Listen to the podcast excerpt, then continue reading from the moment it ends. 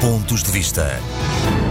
Preocupação com a situação do norte de Moçambique, com a segurança dos cidadãos portugueses que lá vivem e com as empresas estabelecidas no local, tem sido manifestada em diversas ocasiões pelo grupo parlamentar do PS, em sintonia com o governo, que tem acompanhado atentamente a situação através das suas estruturas diplomáticas e consulares.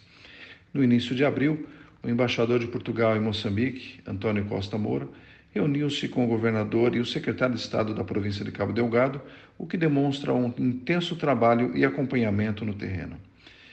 Quanto ao governo de Moçambique, recentemente o presidente Felipe Nilce disse que a Comunidade de Desenvolvimento da África Austral clarificou os passos a dar no combate ao terrorismo em Cabo Delgado, adotando medidas multifacetadas, tanto sociais como de reforço das forças moçambicanas, destacando medidas para uma maior inclusão social mais emprego, mais formação e educação, mais investimentos e prestação de assistência humanitária para normalizar a vida das populações afetadas.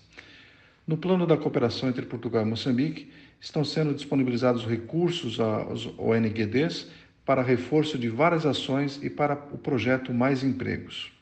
Nessa esteira, foram selecionados dois projetos humanitários das ONGDs ELPO e OICOS a fim de assegurar o acesso a bens de primeira necessidade, como alimentação e higiene, a moçambicanos deslocados pela violência.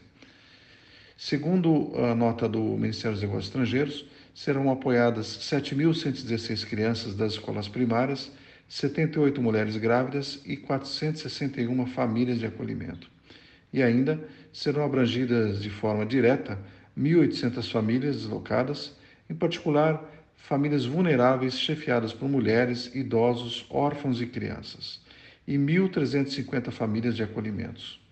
A ativação desse instrumento enquadra-se no apoio que Portugal tem estado a mobilizar para a província moçambicana de Cabo Delgado, quer a nível bilateral, quer a nível multilateral, incluído no quadro da União Europeia.